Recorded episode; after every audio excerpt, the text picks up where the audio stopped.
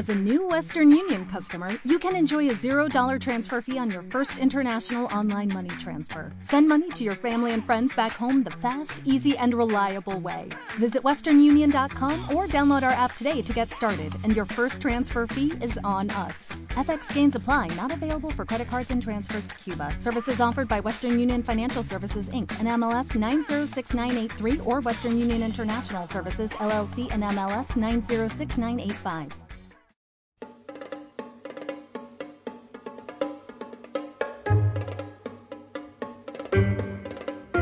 Un relevamiento del nosotros en vez del yo. Somos todos jubilados. Se escucha por www.arturocavallo.com.ar durante su emisión y luego en archivos de programas.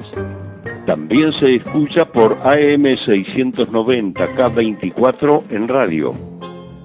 Te escuchamos a vos en el 011 4682 4371. Te leemos en arturocavallo.hotmail.com casilla de correo 30, sucursal Mataderos 1440, Ciudad de Buenos Aires.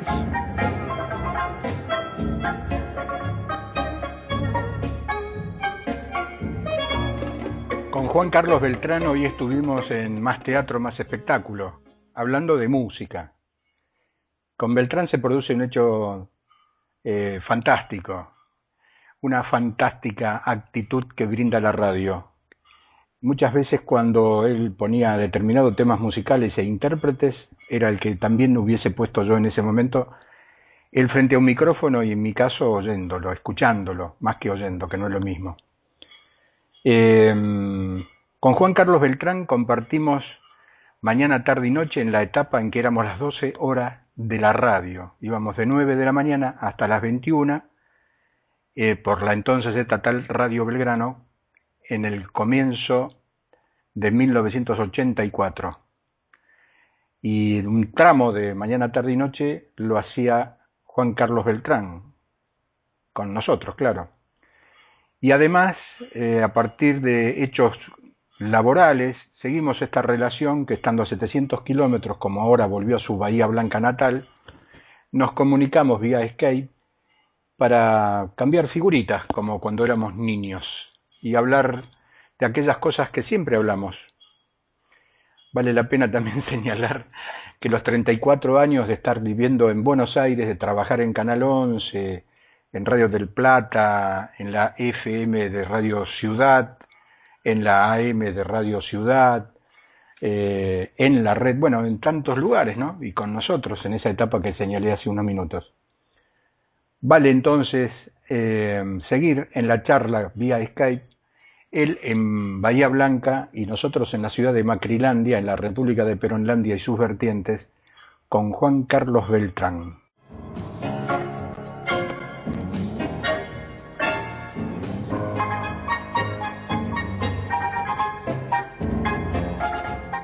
Gracias a esto que se llama Skype, que cumple en estas horas 10 años de su uso en el mercado mundial, y las desinformaciones dicen que hay más o menos unos 4 millones de usuarios que lo usamos para estos fines, que es comunicarnos en este momento con Juan Carlos Beltrán en Bahía Blanca y nosotros en la ciudad de Macrilandia, en la República de Peronlandia y sus vertientes.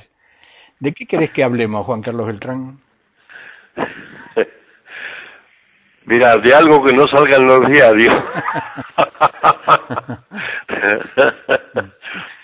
no sé, el, temas no faltan, ¿viste? Pero por allí es un poco siempre saltar de la sartén porque empieza a quemar el aceite y te caes en la brasa. Mm. Eh, no sé, hay una cantidad de, de cosas en las que mucho no se habla, por ejemplo, o, se habla lo suficiente como para que nadie entienda nada, ¿no? A, mí una de las cosas que sabes que me tiene preocupado, no a punto tal de agarrarme las vestiduras, por favor, pero veo que son muy pocos los coherentes, los serios que invocan la solución al aprendizaje, no a la enseñanza, sino al aprendizaje en las escuelas, como para dar una solución a este desmedro absoluto y maloliente en que se ha puesto la educación en nuestro país. Y me preocupa, ¿sabes por qué? Porque eh, las excusas de, escenario político para ganar votos son siempre las mismas, ¿viste? Mm.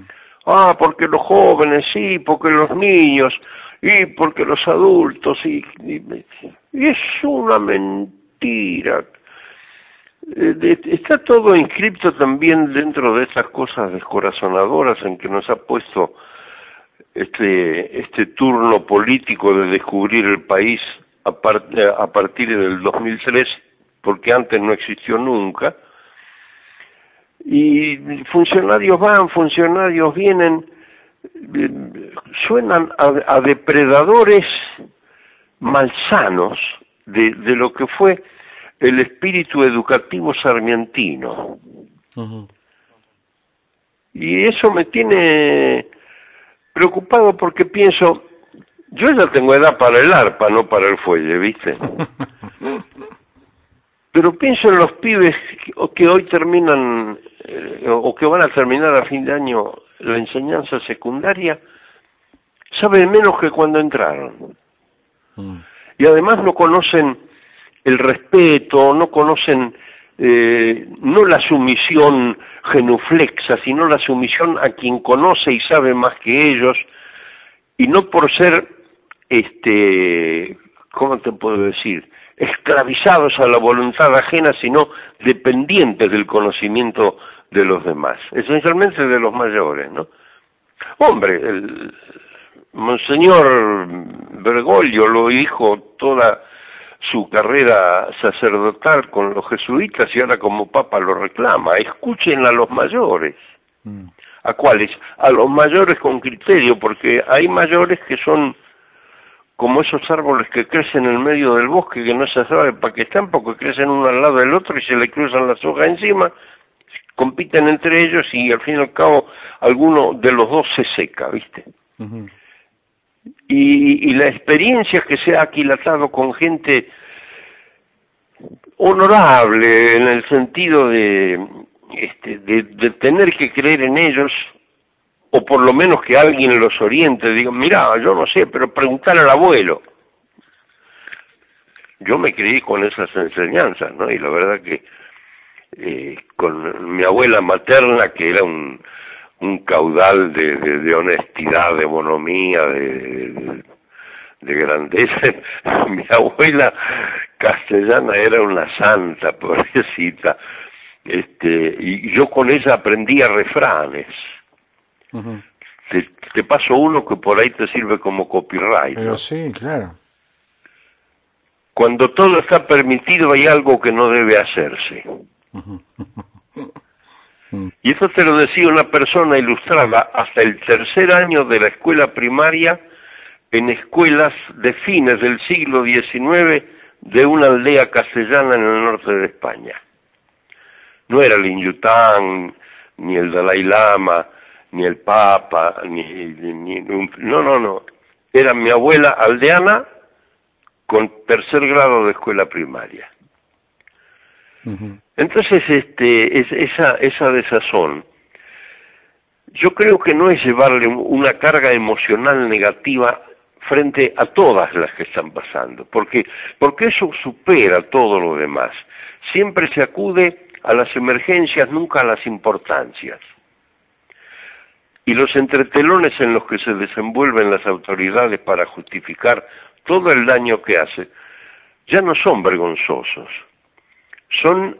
Eh, no, tendría que decir una palabra soez y no la voy a decir porque no es mi costumbre. ¿Viste que la AFIP persigue a los que no pagan? Mm.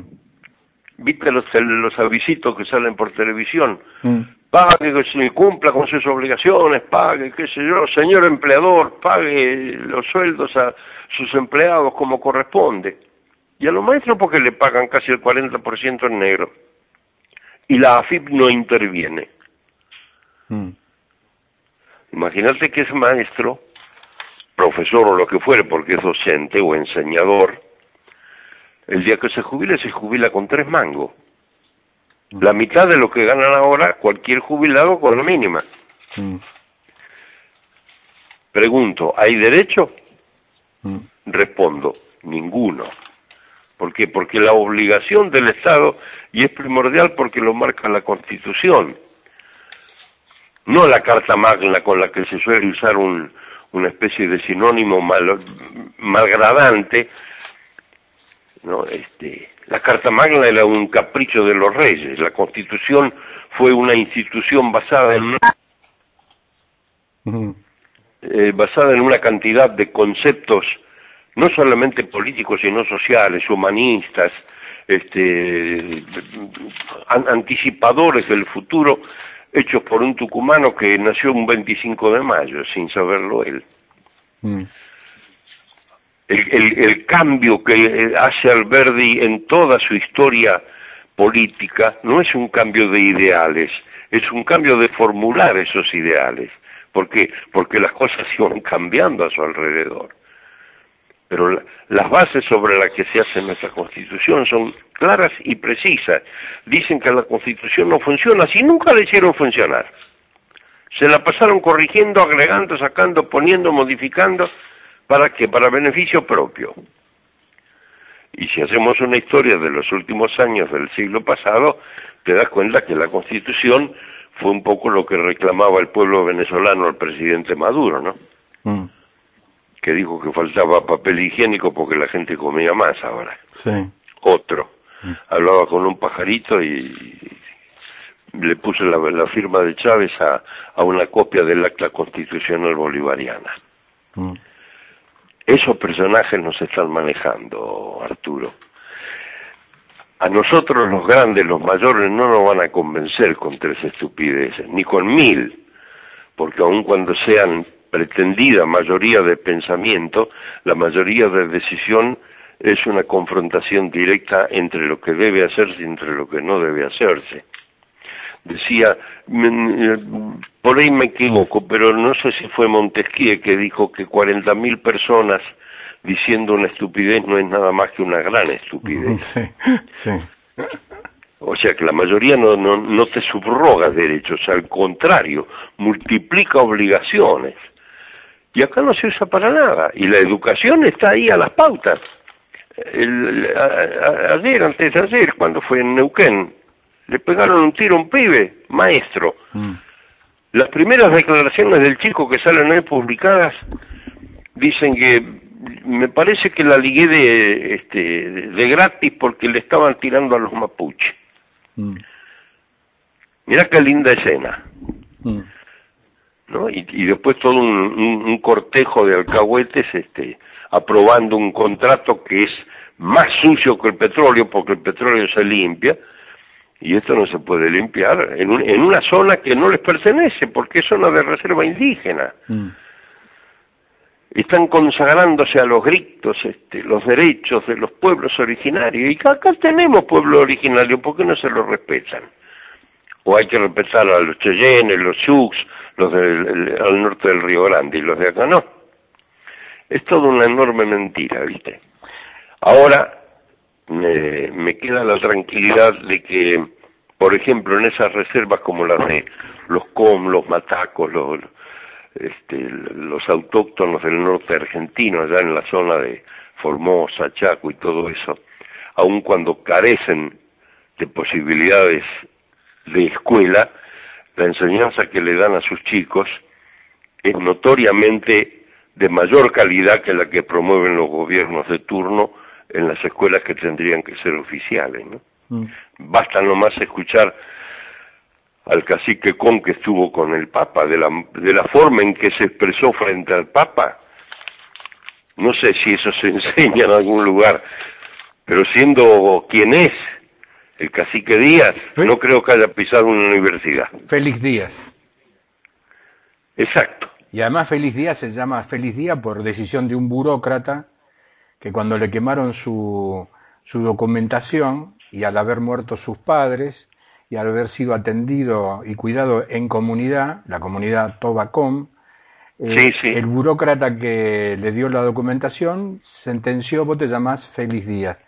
No se sabe qué edad tiene y ese, esa, esa muestra que vos estás describiendo me pareció una muestra de lo que es la relación interconfesional generado en un ámbito que ya se había generado, pero claro, con la investidura del arzobispo de la ciudad de Buenos Aires, Jorge Mario Bergoglio, y no como Papa Francisco, porque ese encuentro del arquitecto Adolfo Pérez Esquivel, Premio Nobel de la Paz, con Gustavo Vera, el líder de la Alameda, con Félix Díaz y con el cura eh, Francisco Nazar, se encontraron varias veces en la ciudad autónoma de Buenos Aires y en la, y en la propia Formosa.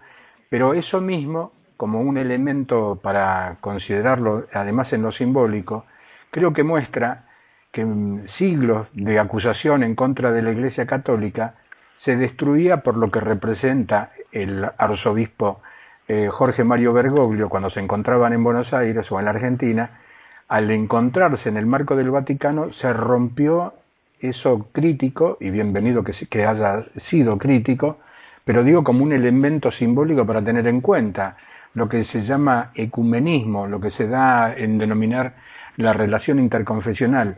En esa foto, además en esas imágenes, que además recorrieron el mundo, eh, lo, muy importante para mí, que soy católico además, de tener relación con algunos de los que integraban esa foto, eh, y me olvido de Amanda, la esposa del cacique Feliz Díaz, eh, era una demostración de convivencia generada por cinco argentinos. Es decir, todos eran nacidos en este terreno. Exacto, exacto. Eh, todo, todo esto eh, ni siquiera, ojalá que sí, ¿no? Pero ni siquiera suena como un llamado de atención, porque las discriminaciones respecto a esta gente siguen existiendo. De alguna forma todos discriminamos contra ellos, pero creo que nuestra obligación los que no queremos discriminar es poner esto en evidencia para los que ejercen la prepotencia del poder o de la circunstancia para, déjamelo decir en forma de barrio, darles con un caño a los muchachos originales, este, que quede a las claras como una explotación, expoliación y obligación a permanecer en la esclavitud. Es, no sé, las antípodas de, de lo que Ignacio de Loyola hizo con, con los seguidores de, del ejército de Cristo, como él llamaba, un ejército sin armas, pero con mucho corazón. Cuando Loyola y sus amigos fundan la, la Compañía de Jesús, sus seguidores sabían perfectamente bien que el lema de en todo amar y servir no era simplemente unas palabritas para poner en un estandarte, había que hacerlo. Eso les costó a los jesuitas que los prohibieran y que de nuestro país los echaran. Mm. Es histórico. Allá por el 1700 y tanto, los jesuitas los expulsaron de nuestro país. ¿Por qué? Porque iban en contra de todo lo que los inventadores de la dominación que originalmente vinieron de otros mundos, pero acá nos acostumbramos rápido porque para el mal somos ligeros, este, hizo que en lugar de acentuar lo que ellos hacían, que eran las obras de común unión con los nativos de acá, y no lo digo yo, lo dicen las ruinas de San Ignacio Miní y todas las reservaciones este, que cuidan los templos construidos por los auténticos, por los originarios, por los indígenas, en, esencialmente en la zona guaraní y, más al norte en Ecuador y Perú, o en Córdoba mismo, en, nuestro país. Todas esas cosas que son testimonio de cómo era el, el ejemplo que los jesuitas querían dar de convivencia con esa gente, a más de uno le caía mal. ¿Por qué? ¿Por qué? Porque de donde esto se avivan nos quedamos sin tierra para explotar. Mm. Mm. Y creo que vos tenés que acordarte que en algún momento decirte a alguien, vos sos un jesuita, era como decirle vos sos un bastardo, sos una basura, sos de cuarta. ¿eh? Por eso yo eh, creo que te lo dije el otro día, pero yo no te lo digo ahora. Recalco la cosa fundamental, fundamental del nombramiento de Bergoglio por ser el primer papa jesuita. Mm.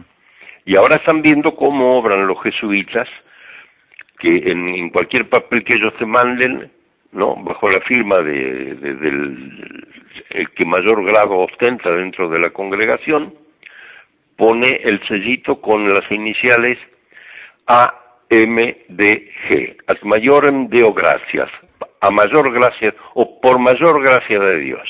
Así es. Esos son testimonios. ¿Por qué? Porque los han cumplido y los cumplen. Un cura se manda una metida de pata cualquiera que fuera, ¿eh? Cualquiera que fuere. Y sale pero hasta en las estampillas. Ahora, me gustaría que algún día alguien se proponga investigar qué hacen los jesuitas de la Iglesia del Salvador, del Colegio del Salvador y, del Colegio de San Miguel, donde prácticamente hacen o elaboran toda su carrera los que van a ordenarse como sacerdotes, cuando misionan al país. Y eso es un temita que a vos que te gustan las investigaciones te lo dejo para que algún día hables con cualquiera de los curas y te cuente una, una de las misiones a los que ellos hacen. Generalmente cuando nosotros nos sentamos a la mesa de Navidad y de Año Nuevo para festejar, ellos andan misionando con los alumnos del colegio por los, por los lugares del país donde más necesidades tienen porque no tienen nada. Mm. Eso no sale en los diarios. Mm. No sé si vende, pero es verdad, pero nadie lo cuenta. porque Y por las dudas, a ver si el mal ejemplo cunde. Juan Carlos Beltrán. Yo eso lo aprendí. Sí, disculpe. Señor. No, no, no, no, no. Te iba a proponer que vamos a un recorrido publicitario y seguimos en la charla. Pero si de eso, de eso se está viviendo. vamos a un recorrido publicitario y seguimos con Juan Carlos Beltrán. Espacio de publicidad. Mira tu alma con gafas ozono.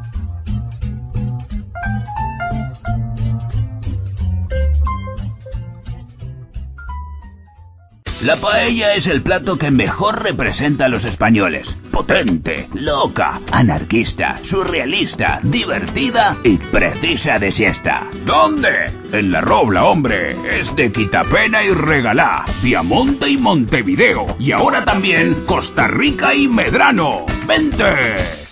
Paraísos Artificiales, una obra de José María Paula Antonio. Dos mujeres manejadas por el mismo hombre se enfrentan para quedarse con los últimos eslabones del poder. Se irán encontrando en una recta final con miserias, soledades y oscuridades similares, en una metamorfosis que les hará vivir el día más importante de sus vidas. Con Lili Popovich y Danu Flores. Dirección Sergio Pavlovic. Sábados 21 a 30 horas. Teatro El Picolino. Reservas 4779-0353. Según el último censo nacional en la Argentina, confirmó que el 13% de la población tiene discapacidades y que aproximadamente el 90% están desocupados, revistiendo el carácter de carga familiar o carga pública. La Asociación Microemprendimientos Solidarios gratuitamente asesora, apoya y ayuda a la incorporación de empleados con discapacidades. 011 4723 0238 asociación ms arroba fibertel.com.ar www.discapanch.com Diario digital www.cafepormedio.com.ar. Toda la información política, policial, judicial, cultural, deportiva y social. cafepormedio.com.ar. El soporte digital de las noticias más importantes. www.cafepormedio.com.ar. El expreso informativo de Bahía Blanca y la región. Revista Topía circula por los kioscos desde hace 21 años. Revista Topía Psicoanálisis, Sociedad y Cultura. www.topia.com.ar. Tenemos mucho para decir en Revista Topía. En topia.topia.com.ar te leemos a vos. Todos nuestros programas se emiten por Radio Miami Internacional en su décimo aniversario, asociado a Radio Francia Internacional, sumado a Radio Nova Internacional. Fin de espacio publicitario.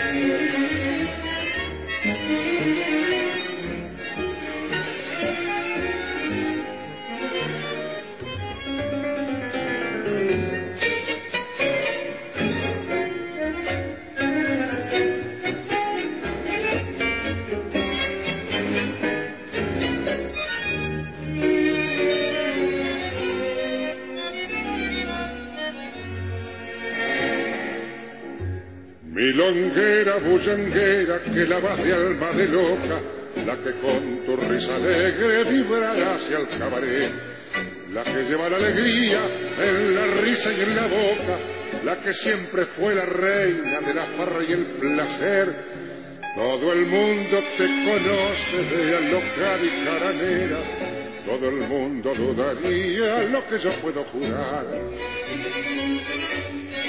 que te he visto la otra tarde parada en una vidriera contemplando una muñeca con deseo de llorar. Te pregunté qué tenía y me respondiste nada, adivinando al verte tan turbada que era tu intento ocultarme la verdad la sonrisa que tus labios dibujaban quedó helada y una imprevista lágrima traidora como una perla de tus ojos fue a rodar. ¿Quién diría, milonguera, vos que siempre te reíste, vos que siempre te burlaste de la pena y del amor? Y vas a mostrar la hilacha poniéndote seria y triste ante una humilde muñeca modestita y sin valor. No te aflijas, milonguita, yo te guardaré el secreto, por mí nunca sabrá nadie que ha dejado de reír. Mas no vuelvas a mirar a la pobre muñequita que te recuerda los días que ya no podrás vivir. Ríe siempre milonguera, bullanguera casquivana, ¿para qué quieres amargar tu vida pensando en cosas que no pueden ser? Corre un velo a tu pasado, se milonga, se mundana, para que así los hombres no descubran tus amarguras, tus ternuras de mujer.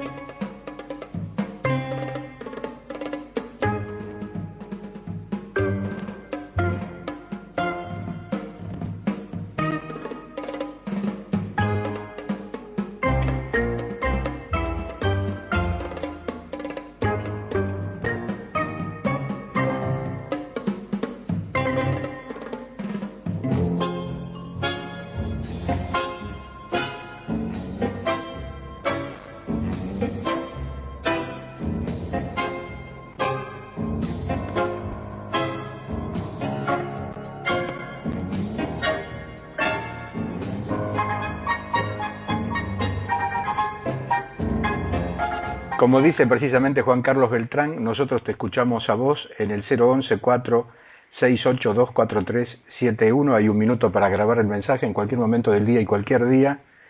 Nosotros te leemos a vos en arturocaballo.hotmail.com y todo lo que nos llega a la casilla de correo 30, sucursal Mataderos 1440, Ciudad de Buenos Aires, Argentina. Como emisora cabecera por la M690 K24 en radio, la es por quilates eh, en distintos días y horarios en las distintas emisoras de AM y de FM de provincias argentinas y además por www.arturocaballo.com.ar, por ejemplo, este programa con Juan Carlos Beltrán se puede volver a escuchar, pero buscando en archivos de programas. Y además en los sitios de las emisoras de las eh, radios que nos toman, como por ejemplo www.radiomiami.us, que es Radio Miami Internacional, desde hace 10 años en una asociación estratégica con Radio Francia Internacional, sumado Radio Nova Internacional, y en un acuerdo estratégico con La Voz de las Américas y la Deutsche Welle de Alemania. Y en la producción periodística Hernán D'Angelo Florindo Galloso, y en la operación técnica cada uno de los operadores de las emisoras que nos toman, y Marcelo Morales y Martín Valenzuela, los operadores de la M690K24 en radio. Te interrumpí como un guarango que soy cuando ibas a decir que vos y los jesuitas que... Eh, no, lo, lo, que te contaba, que si, si podés encontrar alguno de los muchachos de, de, la iglesia o del colegio que te cuenten las últimas misiones que han hecho para que vos las puedas relatar en tus pirulines, este, te vas a encontrar con la sorpresa de que esa gente está en otra, aunque esté en la misma. ¿Por qué? Porque todos están en la evangelización y a través de, las palabras de, de aquel muchachito de, de Nazaret, mm. que las emprendió contra todo lo que estaba mal, con tan pocas palabras que ni siquiera podría haber descartado todos los males del mundo en una hoja de diario de las que hoy se publican. Sí. Te voy a leer un título a ver qué te, qué te llama la reflexión. Eh, es del Diario Popular, domingo 4 de agosto, la habitual colaboradora del Diario Popular en el tema de los adultos mayores, Natalia Muñiz, y el título Revelan que se es más feliz a los 23 y a los 69 años. Los investigadores destacan que los jóvenes tienen altas expectativas que al no ser satisfechas afectan el bienestar en la mediana edad. En la vejez se vive con menos remordimiento y vuelven a subir los niveles de felicidad. Y en uno de los testimonios que aporta Natalia Muniz dice, el doctor en psicología especialista en mediana edad y vejez, Ricardo Yacoub, que tiene que ver con especialista en la mediana edad y vejez, Ricardo Yacoub, para que digo el título que es doctor en psicología, eso quería decir, y es eh, titular de la Cátedra de Psicología de la Tercera Edad y Vejez de la Facultad de Psicología de la UBA.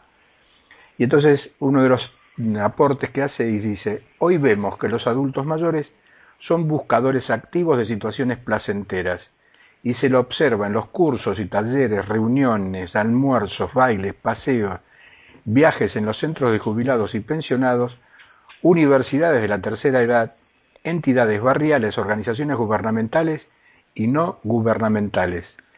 Y el doctor Ricardo Yacoub sostuvo que muchas veces con ciertas obligaciones que son como hiperactivos y con cierta ilusión, hablando de ilusión, no como algo positivo, sino como algo que nos ilusiona y a veces no sabemos muy bien hacia dónde vamos.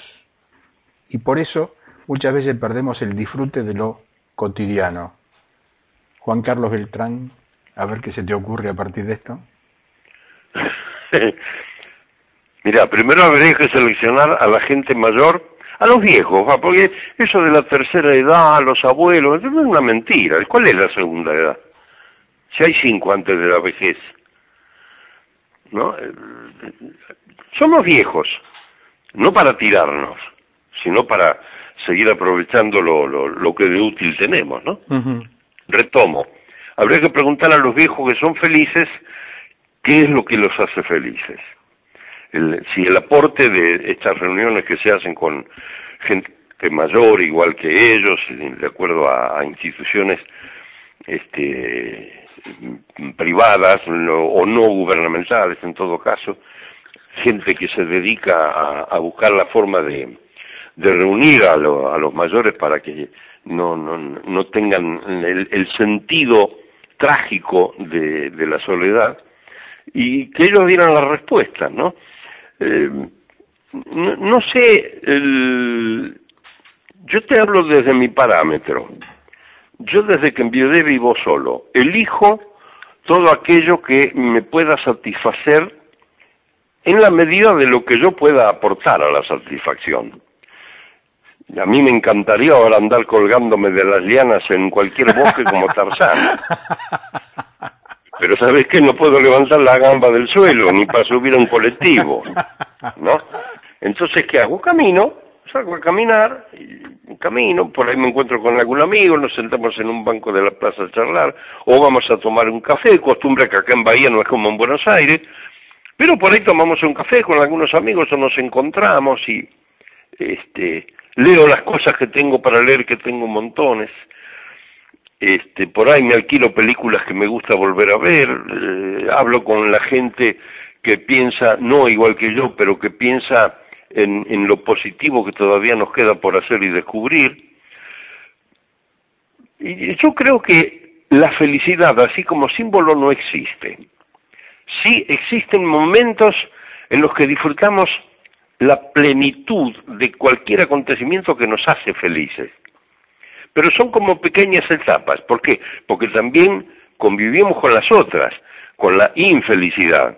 ¿no? Este, cualquier cosa que la, que la permita, la infelicidad también existe.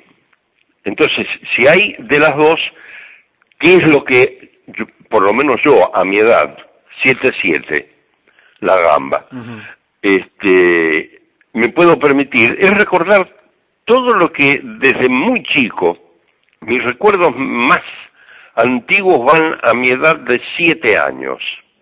Desde los 7 años, 70 años después, yo trato de recordar, y como te dije la vez pasada, no con melancolía, sino con nostalgia, todas las cosas que me, me, dieron plena satisfacción, que me dieron felicidad. ¿Por qué? Porque lo otro no me dio felicidad, pero me dio experiencia. Ahora, eh, buscar, buscar las cosas que me hacen feliz, y eso depende de cada persona individualmente. Eh, vos has leído que hay estadísticas que demuestran que hoy este, el ser humano disfruta de una, una mejor calidad de vida durante más tiempo, porque dicen que vivimos más. Sí, hay cuánta gente centenaria que todavía está en pie, nonagenarios que están en pie, mm. octogenarios que están llegando. Sí, eh, tenemos más vida para vivir, pero vivirla mejor. Si estuviera viva Beba Vidal, te diría anda contárselo a Magoya. Porque los viejos en todos lados del mundo, los viejos están descartados. En muy pocos lugares del mundo, te digo que por allí con una sola mano te sobra algún dedo como para contarlo. En muy pocos lugares del mundo se los tiene con la atención que ellos no necesitan, sino que ellos reclaman. Porque por allí nosotros pensamos que los viejos, no, pero los viejos tal, ¿qué es eso? No, preguntarle qué precisa. ¿Por qué? Porque él tiene experiencia, si llegó hasta ahora viviendo y quiere seguir viviendo bien, preguntarle qué es lo que precisa. No se lo des por obligación. Y ahí se va el demonio cualquier encuesta. ¿Por qué? Porque cada ser humano es como un granito en las playas. Vos decís, uy, qué pedazo de playa, sí, pero ¿cuántos millones de granitos infinitesimales de arena fueron necesarios para hacer esa playa? Mm. ¿Cuántos años de vida tuvo que pasar este hombre ya casi cerca de los ponele, 80 años, y que él quiera seguir este, viviendo no a plenitud, sino a disfrute de lo que él puede disfrutar? Mm. Y te vas a encontrar con tantas respuestas como personas que te consultes. Mm no, no descarto lo que dice este profesional. ¿Por qué?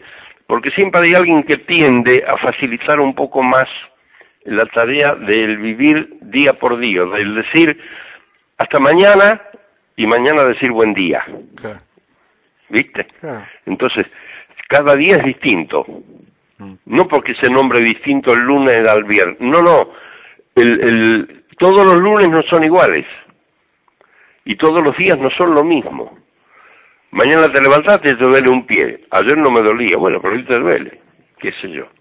Y eso pasa con los afectos, los sentimientos, eh, con todo lo que vive íntimamente en, en, en cada persona unos lo llaman el otro yo, otros lo llaman el tipo que vive conmigo, eh, nosotros los cristianos llamamos el alma, otros llaman el espíritu, pero hay indudablemente una fuerza que nosotros no podemos medir que convive con nosotros, que esa es la que en algún momento nos dará la posibilidad de descubrir si la muerte es el final o es el comienzo de otra cosa, ¿no?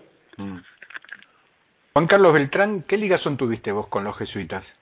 Mira, yo viví 34 años en Buenos Aires, en, la zona del barrio Congreso.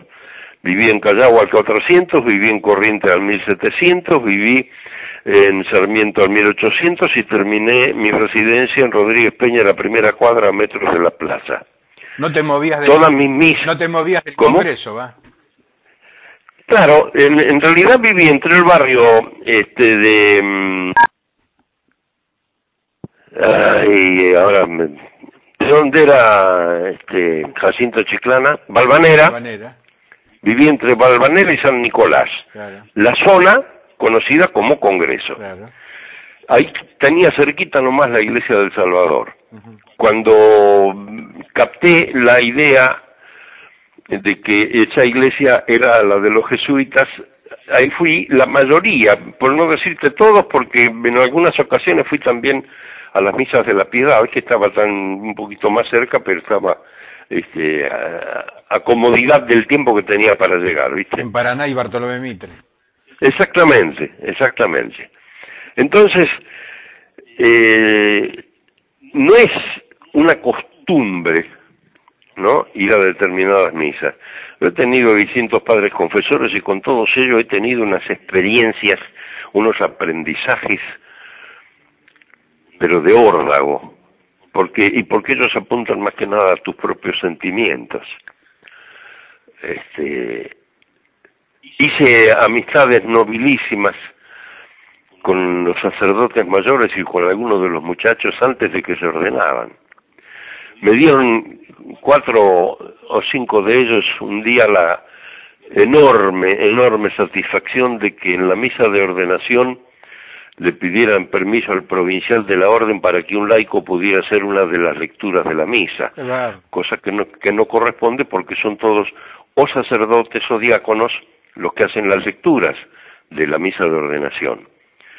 Y cuando, no sé las explicaciones que habrá perdido el, provincial, pero cuando le dijeron, no, es un, amigo, colaborador, qué sé yo, quiere hablar, que bueno, está bien, autorizado. Cuando me llaman para decirme que el provincial autorizó que hiciera una de las lecturas para el día de la ordenación. Y yo me sentí el Papa, Antonio, eh, Arturo. Escúchame, eh, me, consagraban un, un deber que mm, no, no, no porque seamos pocos los laicos que podamos hacerlo, pero me consagraban un deber este de casi me sale un término que yo odio, cómplice, pero lo digo de la buena manera, como cómplice del, del hecho, del, de, de, la gestión que hace un ser humano de renunciar a un montón de cosas para convertirse en dueño de otro montón mayor de cosas y después desarrollarlas. Vos, eh, no, no, no sé si lo conoces, pero si no, eh, yo me acuerdo, y te lo paso, el juramento que hace un jesuita al aceptar los votos sacerdotales es este no es juramento, es el, la, orden que le da el sacerdote que los nombra. Generalmente es un monseñor o un arzobispo o, o cosa así. Este, eh, aprende lo que estudias enseña lo que aprendes, practica lo que enseñas. Mm. ¿Te gustó? Sí, sí. A ese compromiso vos no podés renunciar mientras seas jesuita. Ni después que dejes de serlo, porque hay este, muchos de los varones que se han hecho jesuitas, como en otras congregaciones, han dejado este, la, la vestidura, ¿no? Pero nunca dejan de ser jesuitas. Entonces el, el, el, el carril por el que, que yo encontré a canalizar un montón de cosas más y qué sé yo cuánto dentro de los que este, estaba el, el, el sentido implícito de la idea de el santo de Loyola, ese es el compromiso que vos tenés que en, todo lo que hagas tiene que ser un, una actitud de servicio y de amor a los demás. Si es bien entendida, aleluya. Si no es bien entendida, y vamos a repetir la sacamadura, ¿viste? Te dan la pauta de poder elegir, ¿no? Y de poder llevar a cabo lo que elegís cuando te das cuenta de que es positivo, que está a favor de alguien, cuando tenés dudas de lo que vas a hacer, consultar con los que saben más que vos. Es, es, es enorme el caudal de, de cosas que yo admiré y amo de lo que los jesuitas hicieron conmigo como con tantos otros feligreses de, de, de ahí del Salvador, ¿no? Ah. No soy exclusivo. En, en la- las atenciones este, y, y, los gestos de, de, solidaridad, de apoyo, de, todo que los jesuitas hacen con la gente que ya es habitual a, a sus misas, eso yo lo he comprobado, primero personalmente y segundo mirando muy bien hacia alrededor, ¿no? No posando la vista en nada especial, sino haciendo las miradas que corresponden para entenderlo más ampliamente. No sé, no sé eh, si se puede entender de la forma que yo lo voy a decir, pero no es ni ofensivo, no es eh, no es peyorativo, no es discursivo, no, no es separatista, no es es nada más que lo que yo descubrí como una forma de la verdad. Con los jesuitas aprendí a tener otro sentido por el respeto que le debemos esencialmente a Jesucristo, que es nuestra primera ligación con el Padre Eterno. La forma posiblemente correcta sería, los jesuitas me enseñaron a ver otro Jesucristo, pero no es así, es el mismo Jesucristo tomado desde un concepto absolutamente esencial de lo que este personaje significa, no solamente para la religión, sino para la humanidad. Mahatma Gandhi, el, alma grande, decía que las palabras de Jesucristo a él lo reconciliaban con el cristianismo. es un poco es un poco el, el, el, ejercicio y la práctica de los jesuitas con, con la gente que se acerca a ellos. ¿no? Juan Carlos. Ahora, si, si esto es una enseñanza, no eh, es porque se ha mejorado una cantidad de cosas que pueden explicarse y pueden entenderse. Mirá si hiciéramos lo mismo con la educación, dentro de los parámetros que enseñar para educar y aprender para saber significa. Juan Carlos Beltrán, muchas gracias por tu participación una vez más en nuestros programas.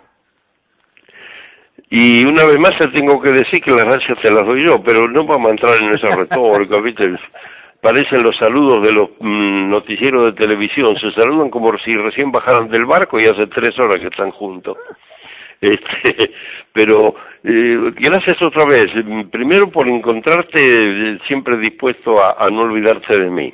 Y segundo, porque por allí podemos empezar a entendernos hablando de tantas otras cosas de las que nadie habla, ¿no? Claro. Y ese es un lugar que vos siempre privilegiaste, Arturo. Se lo digo a la gente que te escucha ahora porque por ahí te pasa como al, gobierno actual que se cree que el país empezó a funcionar en el 2003, ¿no? Yo a Arturo Cavallo lo conozco hace 32 años, no, 31. Claro, 31 del 82, ¿no? Exacto. El 82. En los 31 años Arturo Cavallo ha sido exactamente igual al momento de que yo corte esta comunicación para decirte gracias. Te mando un abrazo grande con B larga. Espacio de publicidad. La paella es el plato que mejor representa a los españoles. Potente, loca, anarquista, surrealista, divertida y precisa de siesta. ¿Dónde? En la Robla, hombre. Es de Quitapena y Regalá, Piamonte y Montevideo. Y ahora también Costa Rica y Medrano. ¡Vente! Mira tu alma con gafas Ozono.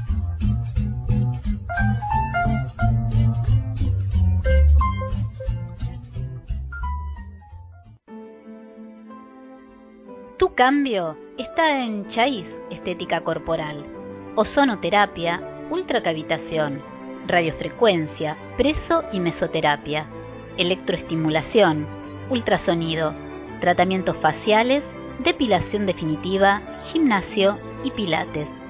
Tu nueva imagen en Chais, estética corporal, de Marina Magia Labori, en Montecastro, Avenida Alvarejonte, 5276. 4 566 8077 o en www.chais-delmedio estética.com.ar.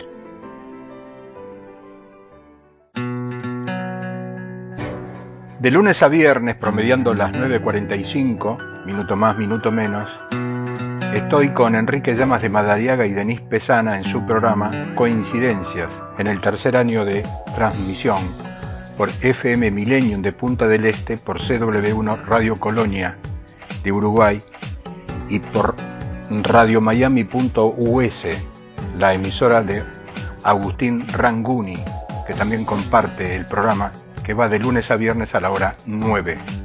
Se escucha por www.arturocavallo.com.ar. En Remis Lurocar hacemos viajes al interior con reservas diarias y semanales, en vehículos verificados, habilitados y con un toque de distinción. 4635-3009 y 4635-1226. En Remis Lurocar Minifletes 4635-8776. Nextel 784-3838. Atención las 24 horas. En la Comuna 9 estamos en Celada 5561. Hola, soy Lucía Alberti, presidenta de ANUA, Asociación Pro Naciones Unidas de Argentina, que es una asociación sin fines de lucro que trabaja todos los temas de las Naciones Unidas. Te convocamos para que participes con tus ideas, con tus propuestas, con tus inquietudes en nuestro Observatorio del Milenio, que trata sobre los objetivos de desarrollo del milenio, fundamentales para tener una sociedad mejor, con calidad de vida y respeto por los derechos humanos. Nuestro correo electrónico info arroba Nuestra web www.anua.org.ar.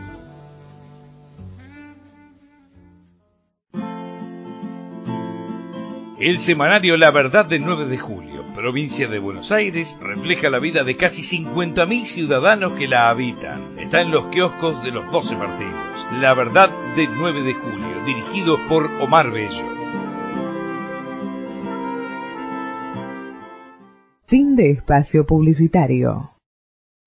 O'Reilly Auto Parts puede ayudarte a encontrar un taller mecánico cerca de ti. Para más información, llama a tu tienda O'Reilly Auto Parts o visita oreillyauto.com.